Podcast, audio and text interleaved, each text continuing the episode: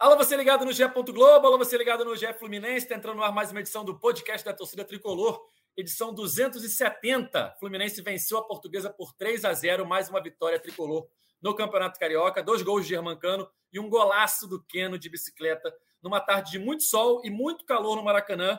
Pouco mais de 23 mil pessoas, quase 24 mil torcedores acompanharam a vitória do Fluminense por 3 a 0 sobre a Portuguesa. Vamos falar sobre esse jogo, sobre a semana do Fluminense, depois tem Fluminense Bangu, é o próximo desafio do tricolor no Campeonato Carioca, e na última rodada, o Fla-Flu para fechar a Taça Guanabara. Já chamo ele, o comentarista preferido da torcida tricolor, Cauê Rademacher. Salve Edgar, salve galera tricolor. Um jogo que eu achei com uma boa atuação do Fluminense, o primeiro tempo devagar, estava muito quente também. Você viu o time com a bola, mas sem sem conseguir aquela penetração, insistindo muito num, num espaço meio por cavadinha ali na entrada da área. No segundo tempo, já com a cara mais do Fluminense do ano passado, do Diniz, com toque de bola, inversões rápidas, fica todo mundo de um lado, a invertia rápido para o outro lado, assim surgiu o, o, primeiro gol. Eu acho que valeu mais também pelo, pelo gol do Keno, que, que ainda não tinha marcado gol, não vinha fazendo grandes atuações, mas já tinha melhorado um pouco nesse segundo tempo contra a Portuguesa. E um golaço que, de repente, aí a gente tem esperança que ele deslanche. É, foi o primeiro gol do Keno com a camisa do Fluminense e o terceiro gol da vitória tricolor sobre a Portuguesa. Gabriel Amaral, a voz da torcida tricolor, tudo bem, amigo? Tudo bem, mas eu tô curioso para saber o que, que deu de errado, o que, que aconteceu de ruim. Será que é porque a gente perdeu a, a contratação do Lelê pro Vasco e o Cauê apareceu, né? Porque o Cauê aparece nos momentos você mais Verdade. precisa dele. Alguma coisa deu muito errado, o Calegari pediu para bater um pênalti. Alguma coisa assim acontece. É por causa do Lelê que a gente perdeu pro Vasco? Essa não, é a notícia é, é desesperadora? É porque não teve o podcast com as saídas do Iago e a do Calegari, né? É, o, ah. o, o fenômeno Marcelo abafou. Mas eu não podia me calar e vim aqui para reclamar um pouquinho. o fenômeno Marcelo foi aquela notícia para calar a boca dos críticos, né, Cauê? Para dar aquela segurada na, no ímpeto, nas críticas da torcida. E, e, e, foi aquela que veio do nada, né? Ninguém esperava.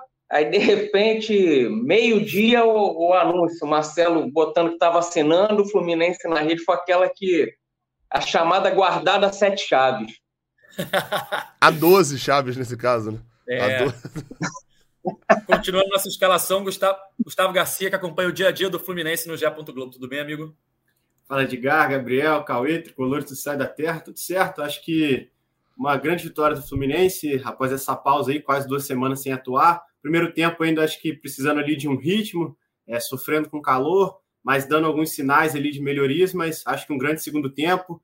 É, Fluminense se tornou bem com o Lima em campo, gostando muito do Lima, das atuações dele. Acho que realmente assumiu esse posto de 12 jogador e vai ser muito útil na temporada. Acho que dos reforços, talvez é o que mais correspondeu até aqui, nesse início de temporada. É, sendo participativo mais uma vez, não fez o gol dessa vez, mas podemos dizer que deu uma assistência de luxo ali para o Cano. Até brincaram com isso ali nos bastidores, né? O André brincando com o Cano, que o, que o Cano roubou o gol, o gol do, do Lima.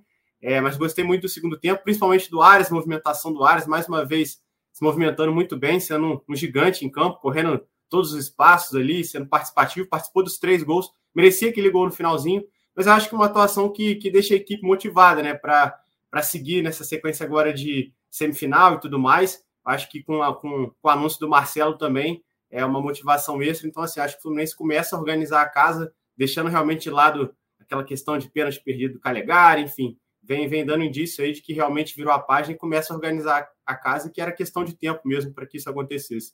É, foi um jogo que o Fluminense teve um primeiro tempo muito ruim, né? É, 0 a 0 no primeiro tempo, uma atuação a portuguesa fechada, explorando os contra-ataques, o Fluminense não conseguia é, passar da marcação do rival, né? Muito calor também no primeiro tempo.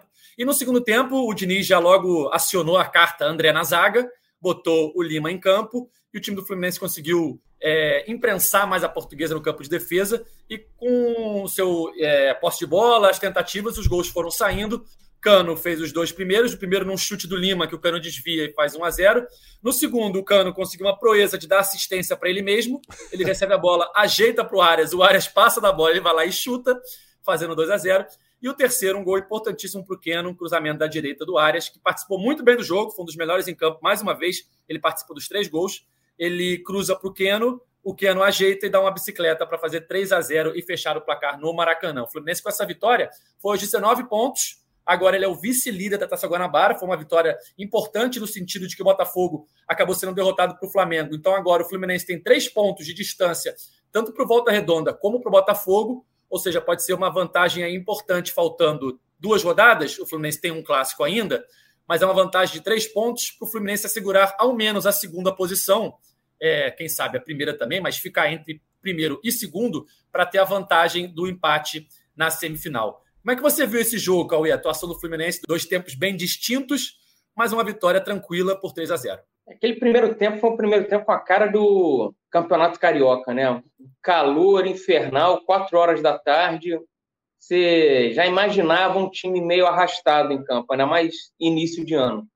E era um Fluminense com muita dificuldade para criar não lembro de, um, de uma chance de perigo, acho que teve um chute do cano para fora, que não foi aquele momento de levantar a torcida da, da arquibancada. Achei que o Fluminense insistiu muito, eu falei ali no início. Era tipo umas cavadinhas, umas bolas por cima, assim, da defesa para encontrar mais o cano ali na área, mas que não estava dando certo. E aí, aí, na volta do intervalo, voltou outro time. O, a carta trunfa aí do Diniz, como você falou, do, do André na zaga, era jogo para isso se bobear até desde o início, começar com isso. Diniz até respondeu sobre isso na coletiva, falou que não pensa de início nunca iniciar um jogo com o André, mas com uma alternativa. E aí o Lima entrou bem mais uma vez, já tinha entrado muito bem contra o Vasco, mudado a cara do, do time, e, o, e aí o Fluminense foi tendo mais volume de jogo. Você via já aquelas trocas de passes que a gente via no ano passado, de um lado do campo, aí mexia rapidamente para o outro lado encontrava um jogador livre. Foi assim nasce o primeiro gol, e aí depois do primeiro gol o outro time para de fazer cera, que é a, é a marca do, do Campeonato Carioca, quando se enfrenta um pequeno. O pequeno vai resistindo. E não tem jogo, que vai, vai caindo, vai sendo cera, os árbitros marcam falta, qualquer contato é falta, então o jogo fluiu melhor, o Cano deu uma assistência para ele mesmo, só tinha visto no Didi Mocó fazer isso, em os Trapalhões e o Rei do Futebol, que ele cobre o escanteio e vai na área cabecear tem o. Essa referência aí poucos vão pegar no Chanfler também, que é o, o do Chaves. O filme ah. do Chaves, jogador de futebol, tem essa. Essa, esse, ah. bater escanteio e fazer o um gol de cabeça. É, mas no Maracanã, só de Mocó e Cano que deram assistência ah. para si. E, e aí depois o golaço do Keno. Assim, eu, eu vou ser um, um pouco chato aqui. A única coisa que eu não gostei foi o Alexander iniciar o jogo na lateral esquerda não pela atuação dele. A atuação ali nota 6, não, não brilhou e também ele não faz não faz besteira, não entrega gol, ele, ele se recupera rápido, ajuda na marcação. Mas eu, eu, eu queria ver o Alexander no meio de campo. É lógico, com a chegada do Marcelo, a tendência é o Alexander passar a jogar mais no meio campo, espero isso. Mas o Guga tinha feito um bom Fluminense Vasco ali na esquerda. Eu queria ter visto o Guga continuando ali e o Alexander ter jogado no meio de campo, como jogou no, Sul-Americano Sub-20. É, eu acho que ele teve uma atuação ok também. Não, eu lembro mais dele ali é, ajudando ele na defesa e tal do que propriamente no ataque, né? Mas é, foi o que você falou. Com a chegada do Marcelo, tende ao Alexander ir para o meio-campo, dependendo da formação que o Diniz vai escolher, né? Se ele vai manter Keno, Arias e Cano, ou se ele vai tirar o Keno e reforçar a marcação com alguém no meio-campo. A gente debatia isso no último podcast, Cauê sobre a formação do time com o Marcelo. E depois, Gabriel, eu fiquei pensando aqui na minha escalação que eu botei, que eu falava que eu achava que o Marcelo não, não valia a pena botar ele na lateral esquerda, tinha que contratar alguém, ele podia jogar no meio campo. Mas, cara, se você botar o Alexander, tirar o Keno, botar o Alexander no meio, dá para o Marcelo ficar na esquerda, porque o Alexander faz a esquerda também, então pode, durante o jogo, eles podem revezar.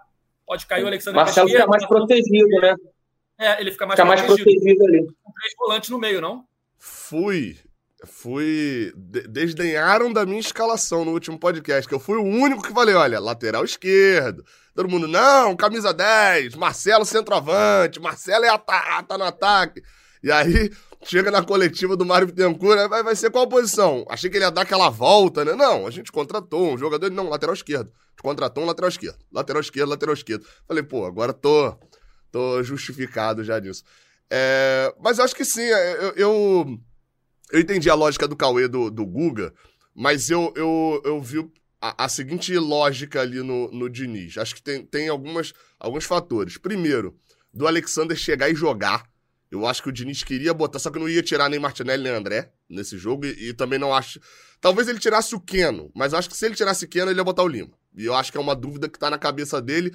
Se não fosse o golaço de, de Keno, para mim o próximo jogo era certeza que ele já entraria com Lima e John Ares. Mas o golaço muda tudo. É, mas acho que era o Alexander chegar e jogar. Acho que ele tinha isso de. O moleque terminou. Fe, fe, ano passado surgiu meteoricamente, vai pro Sul-Americano, é campeão, não sei o que, ele dá essa moral. E tem um fator também que o Guga entra contra o Vasco. É, eu tinha feito essa análise e o, e o Diniz acabou fazendo a mesma análise na, na coletiva. De que era para poder marcar. A entrada do Guga era um pensamento defensivo marcando o Gabriel Peck, que jogava pelo lado direito de ataque, né, esquerda da nossa defesa, e tinha perna esquerda muito boa. E aí o Guga, com lateral invertido, você tem a perna certa para poder marcar o cara que tá com o pé invertido. E aí nessa é, acabou dando certo, né? O Peck até faz duas ou três jogadas, mas não em cima do Guga. Faz no, em alguns outros momentos. E aí, no jogo contra a Portuguesa, ele não tinha um pensamento muito de marcar. Ele tinha que ter um pensamento de criação de, de jogada mais para frente. E o Alexander tem essa qualidade. acho que ele coloca o Alexander. Até porque, aí eu acho que vai para um outro lado, que é, é, a gente debateu isso em algum podcast aqui recente. O Alexander tem até agora, né, tirando o jogo contra a Portuguesa, ele tinha dois jogos e meio, né? Ele entrou no intervalo contra o São Paulo, jogou o jogo todo contra o Goiás e contra o Bragantino. No jogo, no jogo contra o São Paulo, segundo tempo, e no jogo contra o Goiás, foi esse jogo de ataque do Fluminense sendo senhor do jogo, jogando no campo do adversário. No jogo contra o Bragantino, ele teve um ponta em cima dele, rápido, e ele não segurou. É, e aí não é questão de marcação um contra um, né? É questão de espaço, de, de movimentação. Ele não é lateral, ele jogou há muito tempo de lateral. Ele, ele a, a, origem da base da reta final toda da base dele é volante. Então ele vai ter dificuldade de cobrir espaço, vai ter dificuldade até mesmo de ser um jogador profissional contra ele acabou de vir da base e tal. Então acho que esse recurso do Alexander lateral enquanto não tiver o Marcelo, eu acho que o Diniz vai ficar revezando. Contra o Flamengo, Guga. Bota o Guga, porque o Flamengo pode posicionar o Gabriel ali naquela ponta e tal. Você tem um, um, lateral mais. Não que o Guga também seja um ótimo marcador, né? Mas você tem um lateral ali mais nessa função. Vai jogar contra o Bangu? Bota o Alexander para poder ganhar campo em cima do Bangu. Enfim, acho que ele pode utilizar esses dois, esses dois casos aí. Só sobre o primeiro tempo, pelo que eu entendi aqui, acho que o Gustavo ainda não falou, mas é unânime de que é, é, o primeiro tempo do Fluminense não foi bom. O primeiro tempo do jogo, o jogo foi horroroso no primeiro tempo, e, e o do Fluminense. Só que o Diniz discordou disso, né? Eu perguntei isso a ele e ele achou que foi o melhor primeiro tempo da temporada até Sério? agora. É, ele falou isso na coletiva, porque eu, eu ele fiz gostou, análise gostou. de que era um primeiro tempo, o Fluminense não estava conseguindo até agora ainda jogar dois tempos. Em alguns jogos o Fluminense jogava bem o primeiro e no segundo tempo dava uma morrida. Em alguns jogos o Fluminense jogava muito bem o segundo tempo, depois da mexida, e no primeiro tempo não ia tão bem. Nesse jogo tinha o calor, mas ele não foi tipo assim, não, não jogamos. Não, ele foi pro, pro modo. Não jogamos bem, é, jogamos muito bem, a gente jogou da maneira que a gente queria mesmo e tal. Só que o outro time adversário estava muito fechado. Tá, tá, tá, tá. Sim, foi para isso. Eu não atribuo isso. Eu acho que o primeiro tempo do Fluminense o David Braz se fazia desnecessário em campo. Acho que era a, a lógica era a mexida que ele fez mesmo. A partir do momento que ele dobra com Lima e John Arias do lado direito e, e, e deixa o Keno lá na ponta esquerda, ele abre o time todo da portuguesa. E aí tem como fazer gol pelo meio, que foi onde ele fez, né? Você cruza pelo lado direito, a bola rebate na área, tem um jogador lateral direito dele que estava marcando o Keno lá na esquerda. Então você deixa aberto ali um pouco a defesa. E aí tem espaço para um chute de fora da área, tem espaço para um contra-ataque, enfim. Você começa a, ter, a gerar um pouquinho mais de espaço no jogo. Enfim, mas ele achou que foi o melhor primeiro tempo do ano, até. É, eu achei que passou longe, né, Gustavo? Primeiro tempo, principalmente, não, cara, assim.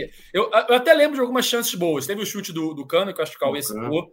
Teve um chute do Arias, que ele recebe uma bola enfiada do Ganso, do pela Ganso. esquerda, chuta cruzado. Teve um chute do André de longe, já nos minutos finais, que a bola desvia e quase faz um golaço.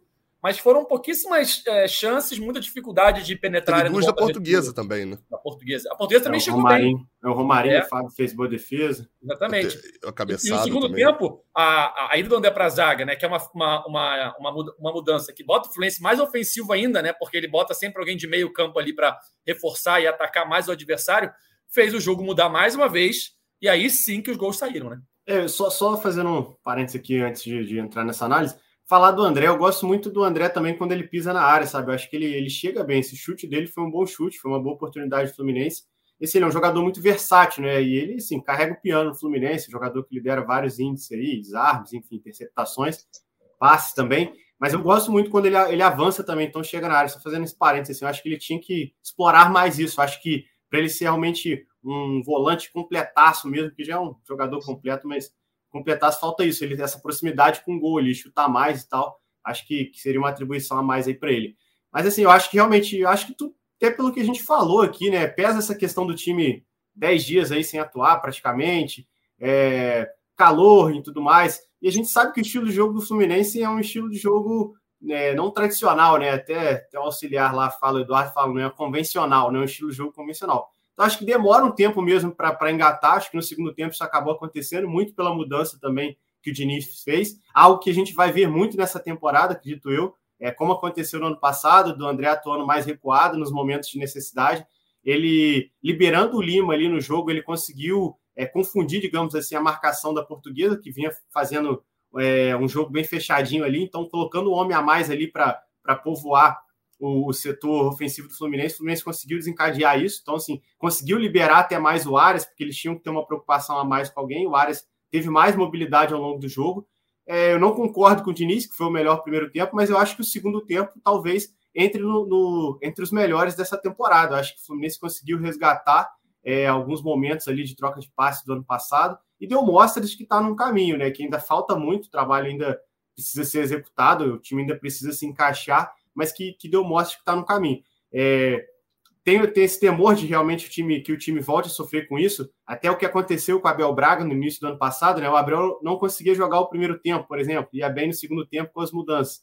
E não vejo que o Fluminense que caminhe para isso, para ter um tempo ruim, um tempo bom, acho que vai ter um elenco conciso, vai ter uma, uma vai ter atuações concisas, mas é, acho que assim, é, o adversário é aquela história, o adversário não é o parâmetro ainda que o Fluminense precisa, acho que é, vai precisar dessas mostras aí contra, contra os rivais. É, o Fluminense vem, fez dois clássicos em que não atuou melhor, não foi melhor em campo. É, contra o Vasco, no fim, o Fluminense fez aqueles do golaço do Cano, tinha conseguido o gol, mas o Vasco vinha sendo melhor. Achei que o Botafogo também atuou melhor que o Fluminense. Então, acho que o Fluminense vai precisar dessas mostras de que realmente é, caminha bem no, nas semifinais, né? Que é a hora do vamos ver. Mas, assim, acho que foi uma boa, foi uma boa apresentação no todo. Analisando todo, assim, gostei da apresentação do Fluminense. Ô, Gustavo. Salto positivo. Diga. Você falou que o Fluminense melhorava no segundo tempo com o Abel.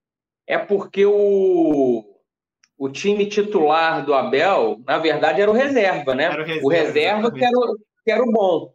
Era o time reserva jogava bem o titular melhorava quando os reservas entravam. Tanto que o time é. reserva depois virou time titular no, Brasi... no brasileiro. Verdade. Não só Verdade. os jogadores, o, o Cauê, mas o esquema tático também, né? Tem que lembrar que é, o, o é. esquema é. tático mais usado no ano é 4-4-2, 4-4-2, 4-3-3, e ele usava no time titular o 3-5-2, né? Verdade. Isso. E era, e era sempre assim, né? Até o Fluminense fazia um primeiro tempo bem apático, como aconteceu, né? Agora contra a Portuguesa. E no segundo tempo, voltava um trator, conseguiu os resultados. O reserva tinha Ganso, Ganso, Arias, Donato, Martinelli, Samuel Cano, Xavier. O Cano. É, o Cano começa como reserva, era o, era o Fred. É, é, é, o, o, time reserva foi o time que terminou a temporada voando, né? Manuel, Manuel era reserva Manuel. também. É só ver a escalação daquele Fluminense Vasco, por exemplo, aquele 2x0 com gols de Nonato. Nonato. Nonato, Martinelli, Ganso, Arias, Cano. É... Cara, a dúvida, na verdade, é o inverso. Quem era titular e permaneceu titular? É, Porque o, o Calegari né? era titular. O Samuel Xavier era reserva é, também. Isso, era, teve revezamento. Acho que o André. E na esquerda era aquela dúvida boa, ou Pinei ou Silva, né? Na esquerda permaneceu todo mundo reserva até o final do ano. Todo, todo ninguém foi titular. Ó, todo mundo vou, foi reserva. Vou pegar a escalação do time aqui. Vou pegar a escalação desse é André, time. Nino e Fábio, pô. André e o Marcos Felipe estava atuando no Carioca. o Carioca ah, mas é o Marcos Felipe era do reserva. Marcos Felipe era do reserva. Nesse jogo, ó, Marcos Felipe foi o goleiro, Samuel Xavier, Manuel, Lucas Claro e Pineda. É, Wellington, Martinelli, Nonato e Ganso. Arias e Cano. Sete de. Se você tirar a lateral esquerda, que foi o Caio Paulista, né? A lateral esquerda. Sim. Você já tem aquela lateral esquerda, goleiro, Nino e André. É, É. isso mesmo, é Fábio, time Nino e titular, André. ti- time titular era André, Iago, aí tinha o William Bigode, Luiz Henrique. Fred. e Fred, porque eram três É. zagueiros, né? Felipe Melo, Nino e mais alguém David cuja Braz, graça eu David Braz. David Braz, isso. É, porque assim, aí deu uma roubadinha também que é, o Luiz Henrique era titular, né? Ele só não é titular porque Sim, foi sim, vendido, sim. mas, Sim. mas era por aí mesmo, você vê, eh, eh, 7 de 11, pô, eram titulares, estavam no banco. Tinha justificativa, né? É, o time reserva era, era, era, era muito bom, muito bom naquela, naquele momento. Pelo menos se mostrou muito bom ao longo da temporada. Naquele momento não era o considerado o principal, porque tanto é que era reserva, mas depois mostrou-se que tinham qualidade para virarem titulares e terminarem um ano aí em terceira posição no Campeonato Brasileiro. Esse jogo também contra a Portuguesa marcou é, a contratação do Marcelo foi no dia anterior, né? E teve o vídeo no telão do Maracanã, primeiro contato do Marcelo com a torcida tricolor e tal. Cauê, você que não estava no podcast especial da última sexta-feira, a torcida quer saber a sua opinião. Você gostou da contratação de Marcelo? Quem, quem não gostou é maluco, porque é, o- é, o- é o típico jogador que os mais antigos falariam: compra que a torcida paga. Agora cabe ao torcedor lotar os estádios. Já compareceu em bom número aí, dobrou o público que teria aí contra a portuguesa fácil. Pareceu muito mais gente do que, do que iria, esses 23 mil, 24 mil torcedores. Eu gostei muito. O Marcelo foi, deve ter sido o principal jogador que Xerém revelou aí do, no século, dos anos 90 para cá. Foi o principal jogador formado pelo Fluminense, o jogador mais vitorioso da, da história do, do Real Madrid. Ainda tem lenha para queimar, ele. Você vê a, a idade dele, 34 anos, é, ainda tem aí mais uns dois anos para jogar em, em bom nível. Ele já estava sem espaço no Real Madrid, foi para o Olympiacos e 10 jogos só no, no Olympiacos. Eu acho que ele deve ter pensado assim, informação zero, chute mesmo. Falou, por que, que eu vim fazer para jogar na Grécia aqui? Por que, que eu vim para o Olympiacos? Deve ter pensado, não devia estar com motivação nenhuma para jogar no, no Olympiacos. Aí o, o Fluminense perto, em cima dele, foi ótimo para ele. Marcelo sempre, ele nunca foi de demonstrar muito, ele não era aquele cara que ficava postando a imagem dele assistindo o jogo de madrugada na Espanha, gritando nos gols do Fluminense, nunca foi esse cara, mas era um cara que sempre estava de férias, ele sempre visitou Xerém. Eu lembro, eu, eu cobri Fluminense em 2006, quando, quando o Marcelo surgiu ali, e o Marcelo, desde que saiu para o Real Madrid, ele todo ano que vinha de férias, ele ia nas Laranjeiras também visitar ali o clube, falar com, com os profissionais que tinham ficado, os jogadores que ele conhecia.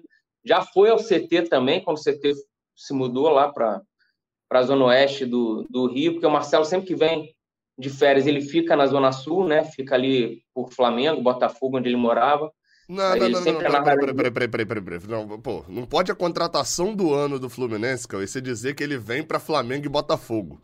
Não tem um bairro perto ali que dá pra gente dizer que não, é na divisa. Porque, pô, o cara vem pra... pô. Fi- Laranjeira, fica ali na Zona Sul, vamos, bota um Zona Sul, geral que tá bom. O cara, pô, contratação do ano Fluminense. Não, Flamengo, Botafogo, ah, não, complica. Que o São Cauê- bairros de passagem. São bairros de passagem. Uma coisa que o Cauê falou que é curiosa, que o Marcelo sempre vinha ao Brasil nas férias e ia em Xerém, ia nas Laranjeiras. Eu tava vendo no Twitter, um torcedor botou, cara, é só procurar aí as fotos do Marcelo em Xerém, todas essas vindas dele, que sempre tinha vários jogadores ao redor dele nas fotos, aí botaram as fotos. Aí tá lá Martinelli do lado dele, tá lá Pedro Rangel, Ah, mas vários, vários garotos que tiraram foto com o Marcelo nesses últimos anos em visitas dele a Xerém, hoje vão jogar com o Marcelo no profissional.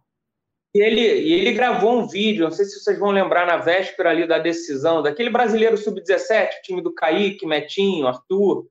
Ele grava um vídeo na preleção falando com, com, com, com os garotos, passando a mensagem e tal. Então ele sempre manteve essa, essa ligação com o clube, com os profissionais, sem precisar ficar não era o cara de postar que estava vendo o jogo, vibrando, torcendo igual um maluco, mas sempre manteve um respeito, um carinho muito grande pelo clube, e a prova disso é essa volta dele agora. Eu não levava a menor fé que o Marcelo voltaria para o Brasil. Eu, eu, não levava a menor fé que ele voltaria para o Fluminense. Tipo assim, é claro que sempre houve uma possibilidade, o Fluminense sempre teve interesse natural, como tem no Thiago Silva, é um grande jogador, revelado em Xerém, tem uma ligação, mas eu não acreditava que ele. Eu não pensava que ele ia voltar para o Fluminense um dia. Como eu penso que o ah. Thiago Silva vai voltar um dia, sabe-se lá quando? É. Mas o, o Marcelo, Silva... acho que eu, foi mal, acho que nunca voltaria para o Brasil. Na minha cabeça, ele não voltaria. Ah, o filho dele está jogando lá no, no Real Madrid. Para mim, ele nunca voltaria. Mas se voltasse, eu acho que o Fluminense seria uma, uma é, escolha é que... bem possível o Marcelo dele. Tem uma ligação diferente com o Fluminense em relação ao Thiago Silva, né? O Marcelo ele é Sim. muito mais identificado com a base, porque ele realmente ficou anos na base do Fluminense. O Thiago Silva teve uma uhum. passagem lá em algum momento, mas o Marcelo tem uma super identificação, sempre vinha ao Rio, mas não era daquele tipo torcedor que postava vendo o jogo Sim. de madrugada na Europa. O que, uma, o que o Thiago Silva faz, o que o Richarlison faz, vira e mexe, ele posta. Um Caio Henrique. Caio Henrique, com um ano só, faz, faz isso também. Então, era uma identificação diferente de jogadores como o Thiago Silva. E o Marcelo tem a história da infância dele, de ter um carinho pelo Botafogo, enfim. Eu nunca imaginava, assim, com certeza que ele voltaria. Poderia voltar, poderia, pela identificação que ele tem de ter sido revelado em Xerém. Mas o Thiago Silva sempre me pareceu uma coisa mais certa num futuro, sabe-se lá quando, de que vai voltar. O Marcelo, para mim, não. Assim, podia voltar? Podia. Mas podia ir para outro time, podia ir para Botafogo, podia ir para um Palmeiras, um Flamengo, um Corinthians. Não ia me surpreender. É, é Marcelo era possível aqui, de. Vou levantar lá, o nome aqui. Tá mais do que na hora. Falei isso na última vez, mas na verdade já tá passando da hora do Thiago Silva voltar, né? Mas é isso. Fez, então, é, ele faz tudo isso que vocês falaram aí, mas o tempo tá passando, né? Então, assim, uma hora vai ter que parar. E é isso. O, só, o Phil botou um, botou um tweet, não tinha ainda um mau caráter, né? O Phil, mas pelo menos acertou nesse, nesse tweet que ele fez. Ele botou, botou o seguinte: Marcelo, nas férias, quando pisava no Brasil, fazia questão de ir em Laranjeiras e Xerém. Marcelo mandava vídeo para motivar a preleção em jogos da base, lembrando que ele também era de Xerém. Marcelo sempre representou demais sem precisar fazer um story no Instagram. Aí botou, obrigado por voltar. Eu, a, a volta do Marcelo, assim, é a, é, eu acho que é tudo isso que o Cauê falou aí, o ponto de que ele não. Só que ele não jogava pra torcida.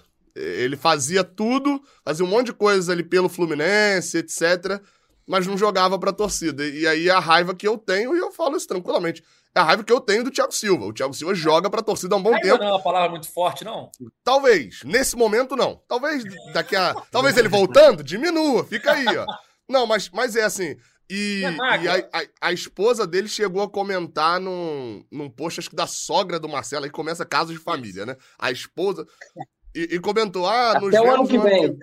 Até o ano que vem. Assim, a primeira reação que eu tenho vendo isso é: Marcelo vai pro Chelsea ano que vem, né? Pelo visto. Porque voltar eles não voltam. Isso é... Ah, olha Ma... só. O, o Thiago renovou por mais um ano. E acredito eu que seja, eles entendam que seja o último contrato dele na Europa. Edgar, se você pegar post de 2018, tem você falando a mesma coisa que é no podcast do GE 2018. Não, é o último ano, por causa da Copa. Aí ele renovou por causa da Copa. Não, então, assim. É, sim. É, eu. O, eu... o, que, o que pega para o Thiago Silva, e eu acho que pegaria para a maioria dos que voltam, é ele ter proposta de um grande clube, de um grande campeonato ah, lá da, da Europa, continuar titular, não, jogando no nível que ele está. Né? Gente, é, é, aquela parada assim, as pessoas quando analisam. Ah, se o Marcelo tivesse bem, ele não voltaria, não estaria no Fluminense. Isso é óbvio.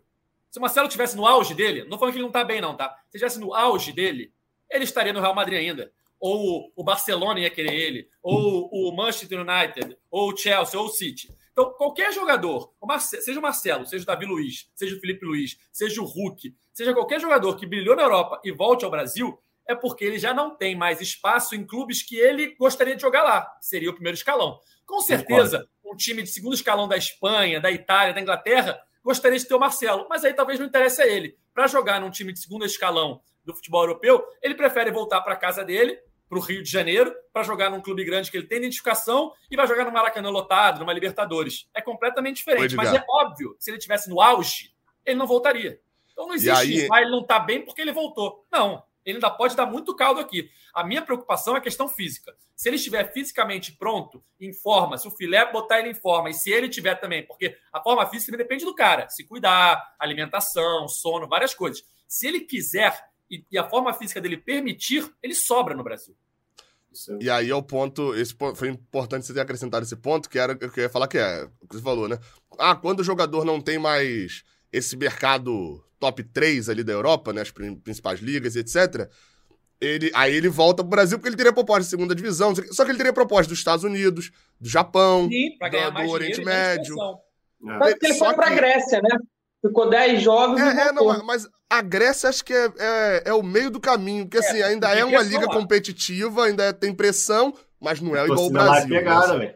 Mas aí qual que é o negócio que eu, que, eu, que eu vejo assim também? O fato dele não ter escolhido Estados Unidos, Japão, entra naquilo que a gente falou no podcast anterior.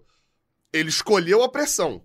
Então, ele poderia ter. Ah, minha carreira acabou, não, não, vou, não quero jogar na segunda divisão da Espanha nem nada, mas vou aqui jogar uns últimos três aninhos, ser ídolo do Los Angeles Galaxy, jogar com Calegari, pô, olha a honra e tal. E aí ter ido para lá. Mas não, ele quis a pressão, ele quis vir pro Rio de Janeiro, ele quis vir jogar. Então, quis isso tudo. Então, é, é, eu acho que isso também já, já denota de que, olha, na parte física, se depender dele, ele assinou um contrato de dois anos. Ele vai, ele vai se esforçar para isso. Pode acontecer lesão, não sei o quê, por causa da idade. Né? Pode, isso aí, isso aí não depende dele. Mas acho que questão de forma física, de interesse dele, o simples fato dele ter assinado com o Fluminense por dois anos é, é, e não ter preferido esses mercados mais alternativos, onde só a presença dele já seria suficiente, acho que já, já denota de que ele tem esse interesse. Né?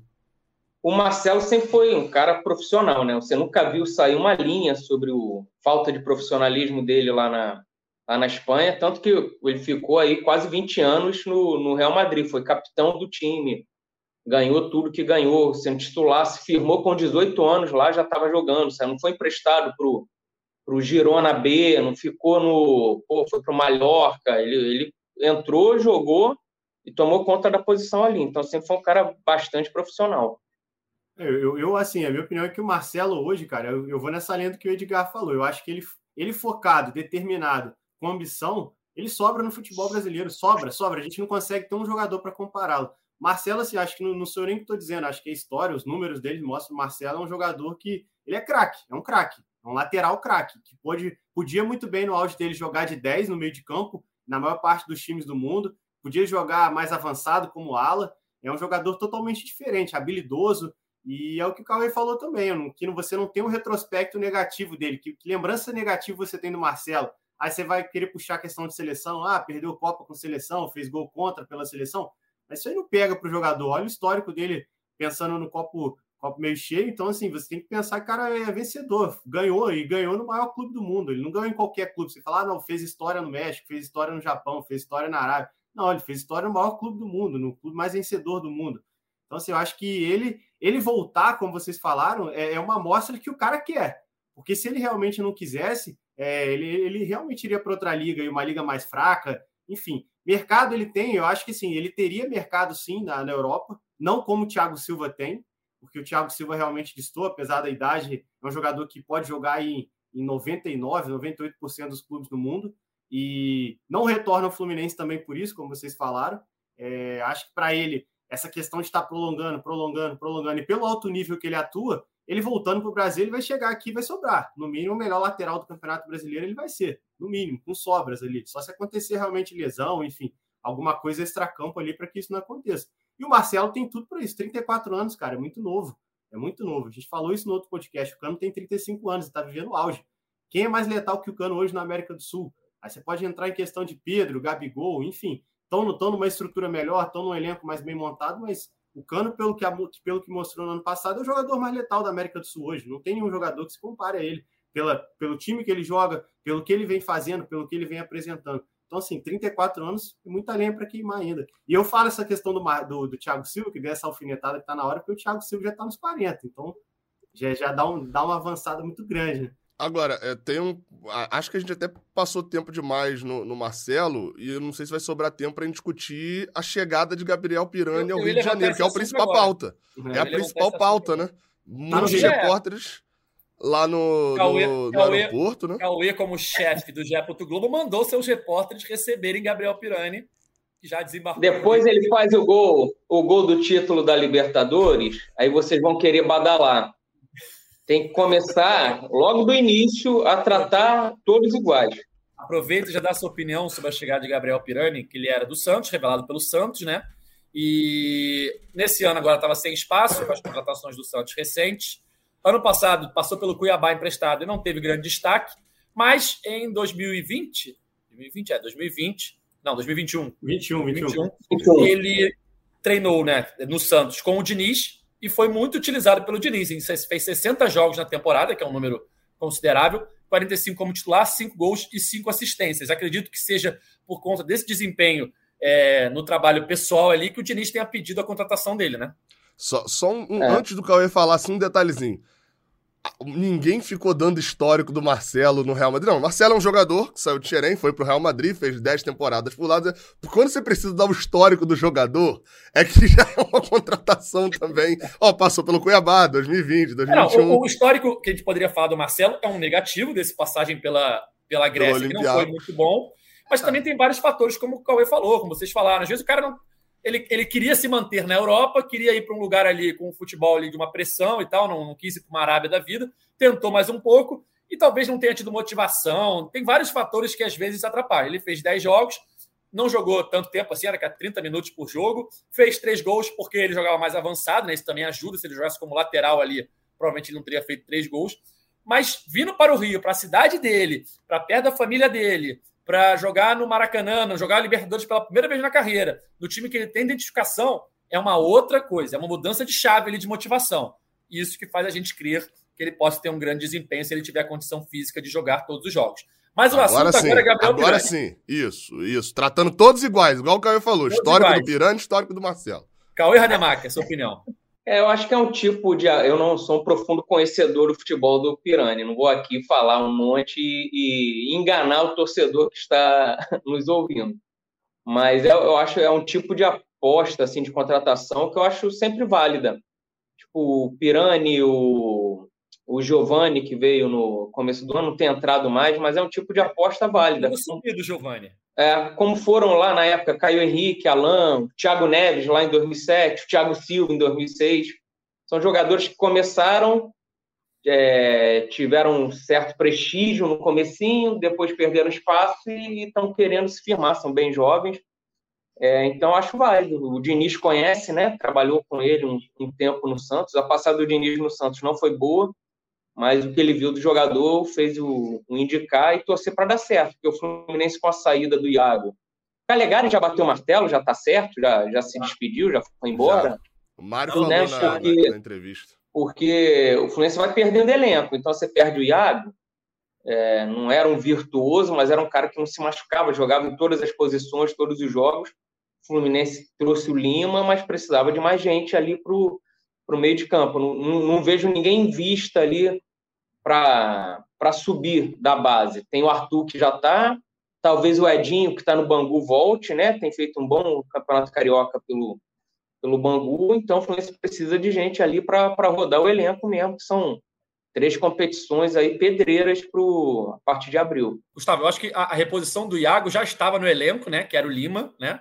Na, na função ali de jogador muito utilizado. Eu acho que o Lima ganha esse espaço do Iago. E aí o Gabriel vem para no lugar do Iago em questão de número, né? De jogadores no elenco. Saiu o Iago, vem mais um jogador ali para o meio-campo para ser uma opção e um jogador que conta com a confiança do Diniz, né? Acho que a ideia é mais ou menos essa.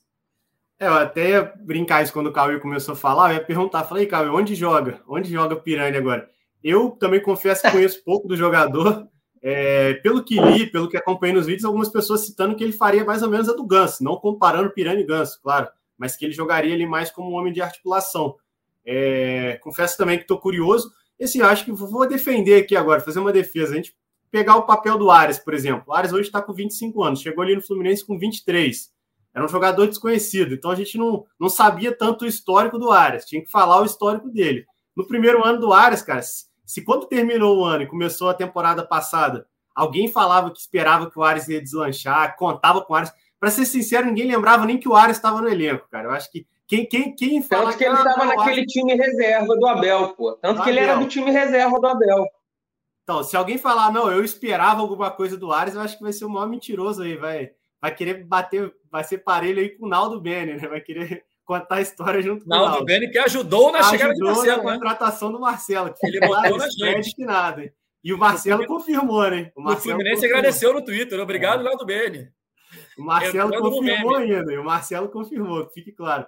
Mas assim, então ninguém esperava muito do Arias, que era um jogador ele já com 23 anos. E olha, hoje para mim o Arias é talvez depois do Cano o melhor jogador que o Fluminense tem, porque o Cano está sendo letal, mas o Arias, pelo que corre, a importância. Então, assim, é, o é. Pirani acho que pode agregar, e foi bem com o Diniz. Ele mesmo falou isso, né? O Davi foi ao aeroporto e ele falou isso: ó, minha melhor fase foi com o Diniz. Então, motivação isso, né? Fala lá, Igor. Essa questão de Cano e, e Arias, é, eu acho que o Cano hoje é o maior jogador desse time do Fluminense. Mas Sim. o melhor é o Arias. É o Arias. O Cano é o cara que decide, é o cara que faz a diferença ali nos números, o cara que bota a bola para dentro e resolve os jogos. Mas o melhor jogador do Fluminense, e já há um bom tempo, há uns é bons Arias, meses, é o Arias. Concordo, concordo. E, e, e, cara, diria mais, ele é top 5 do Brasil hoje. Ele é muito bom.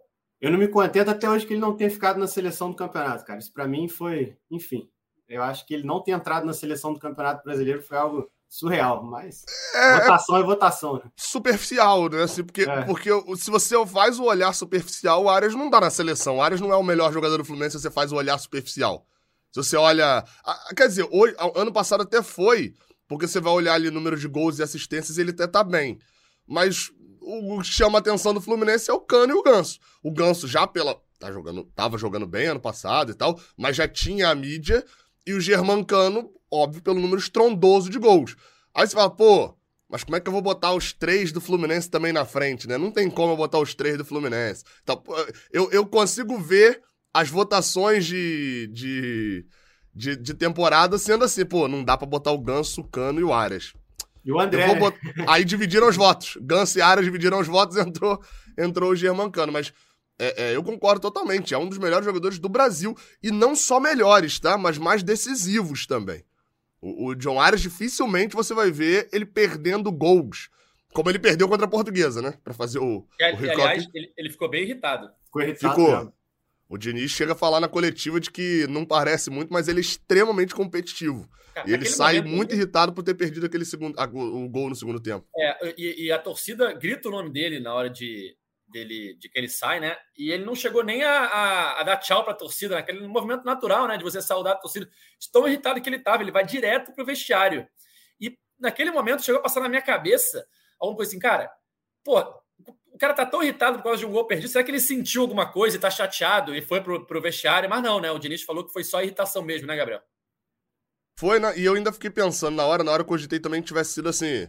É, é, como ele acabou de botar uma bola na trave, e ele não fez gol, ele só fez gol lá contra o Madureira, mas ele não tinha feito gol no jogo e tava naquele jogo de tipo assim. Quem der 10% a mais faz seu gol, hein? Já tava naquele modo assim já. O Isaac tem chance, depois é, o próprio Arias bota a bola no travessão. Então acho que ele queria ficar em campo justamente para poder fazer o gol. Aí depois diz que é só irritação pelo chute na trave mesmo. Até porque assim, esse foi um gol perdido. Esse dá para dizer que foi um gol perdido, ele sai cara a cara, a marcação tava um pouco atrás. Da, ele, se ele tivesse um pouquinho mais de capricho, ele teria feito, né? É, e, e, o Isaac entrou, voltou a reaparecer, né, Cauê? Você que perguntava é. sempre do Isaac aqui, e nossos setoristas é, a questão do, falavam da questão do joelho, do corte no joelho, mas reapareceu o Isaac e entrou bem, o garoto é liso. Entrou, e eu no intervalo eu fiquei pensando, não tem ninguém para o torcedor pedir para o Diniz botar para dar sacudida no time, né? Porque o Marrone e o Alan não entram mais. O, aí tem no banco o Bigode, não é o cara que vai mudar a cara do, do time. Aí ele mudou com o Lima. Mudou, mas ali para frente você não tinha aquele cara para pedir. Tem que torcer para o Isaac se firmar aí, ser aquele cara que vai entrar para fazer um, um, salseiro ali, dar um calor no, na defesa adversária. É, o John Kennedy, Kennedy, se voltar, não, não, não for negociado aí para algum lugar também, tem, tem ele uma esperança, porque o Alan e o Marrone dá a impressão que o Diniz não tem tem contado mais com eles, não, porque não entram nem no Carioca. É, o Marrone tá embora já, né? O Marrone é bem, bem difícil ficar, né? É, mas o, o Alan podia entrar. Quando o Cano é substituído, o Alan podia entrar, né? esperava isso, eu pelo menos esperava isso. Mas acho que o Diniz está aqui naquela de rodar, né? Voltou a usar o bigode agora, tentando. Cara, Dá um eu, espacinho eu, assim, para todo mundo, né? Eu, desde a frase do Cauê de o bigode não vai mudar a cara do time, eu não consegui pensar em mais nada rindo sozinho aqui. É porque do normalmente bigode, o bigode muda não a cara É, o bigode muda. Aí o Gustavo agora veio ainda com o Diniz voltou a usar o bigode. Eu falei, não, ele não tava de bigode, não. não. Fiquei só pensando nisso. Mas uma curiosidade sobre o bigode, ele tem entrado na frente da Alana. É desde, aquele, desde que o Diniz parou de usar time reserva. É, é, o Alan não joga a... mais. O Alan entrou uma vez contra o Dax. Em todos os outros cinco jogos, quando precisou entrar um atacante, entrou o, o Bigode, não entrou o Alan. Imagina o John Kennedy voltando, hein? O que, que, ele vai arrumar ali no setor ofensivo? O Cano, ah, o Cano no é setor ofensivo, é. uma boa. O Cano é o, que, que ele vai arrumar no Rio, eu não sei. não, o menino, o menino regenerou, cara. Ele tá regenerado agora. Com confiança. Mas eu digo assim, o Cano é o titular absoluto. Não tem como contestar. Ele só vai sair realmente quando o time estiver ganhando de 2, 3 a 0 com o jogo decidido, a não ser que se machuque, que é algo que ele também não tem um retrospecto. Então, com, com o John Kennedy voltando, William Bigode, Alan, vai ficar realmente um. Vai ficar. Vai sobrar, vai sobrar gente ali, né? Mas é isso, acho que quem quer ser campeão tem que ter elenco, né? Então, o Fluminense vai caminhando para isso. Bom, acho que é isso, né, galera? Chegando ao fim de mais uma edição do podcast é Fluminense, todos os assuntos que eu tinha anotado aqui nós já falamos. Se alguém tiver mais algo a dizer, que fale agora ou cale-se para sempre. Ninguém falou nada, então. o cálice até o próximo podcast, né? Até o próximo né? podcast, perdão. Até o próximo podcast.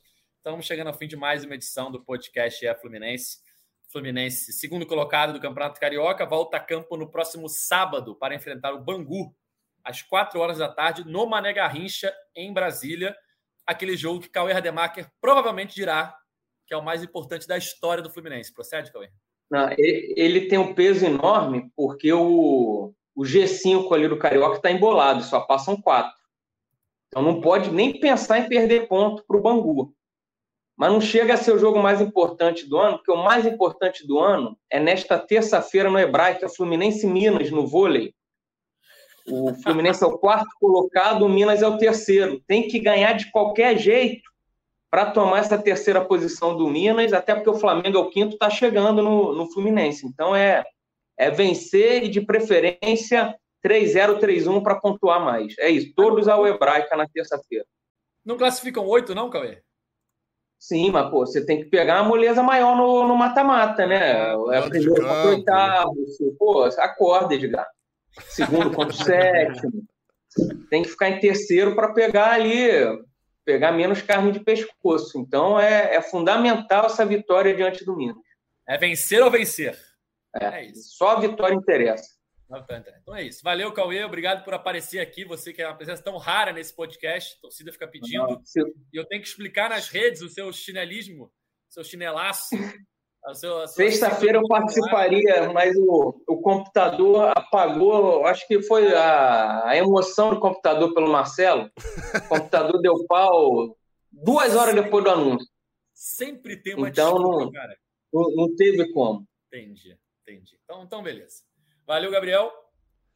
Valeu. Eu fui buscar aqui uma informação de qual foi a última vez que o Fluminense ganhou no Mané Garrincha. Vocês lembram?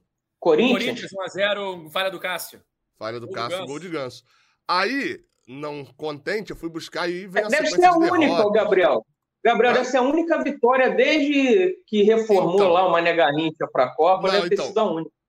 Tem uma outra, aí tem derrota pro Vasco, derrota pro Flamengo, derrota pro Palmeiras. Aí tem uma outra vitória em 2016, também por 1 a 0 também contra o Corinthians. Gol de Cícero, essa eu não Cícero lembrava. De pênalti?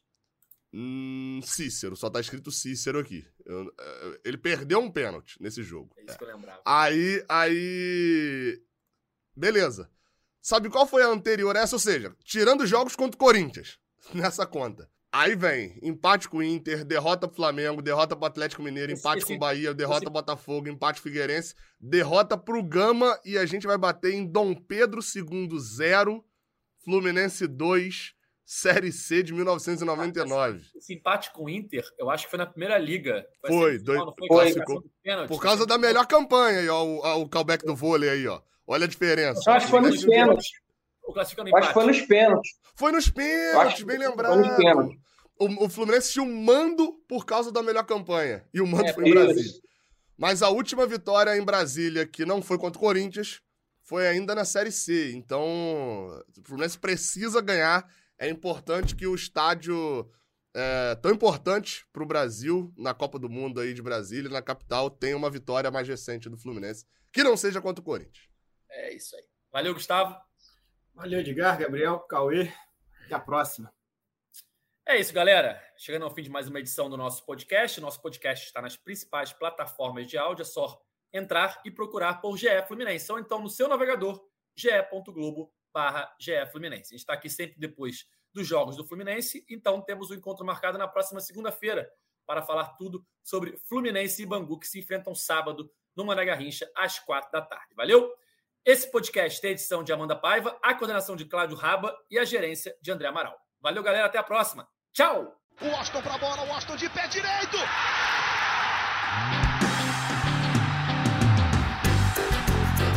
Sabe de quem? Flusão, do tricolor das Laranjeiras.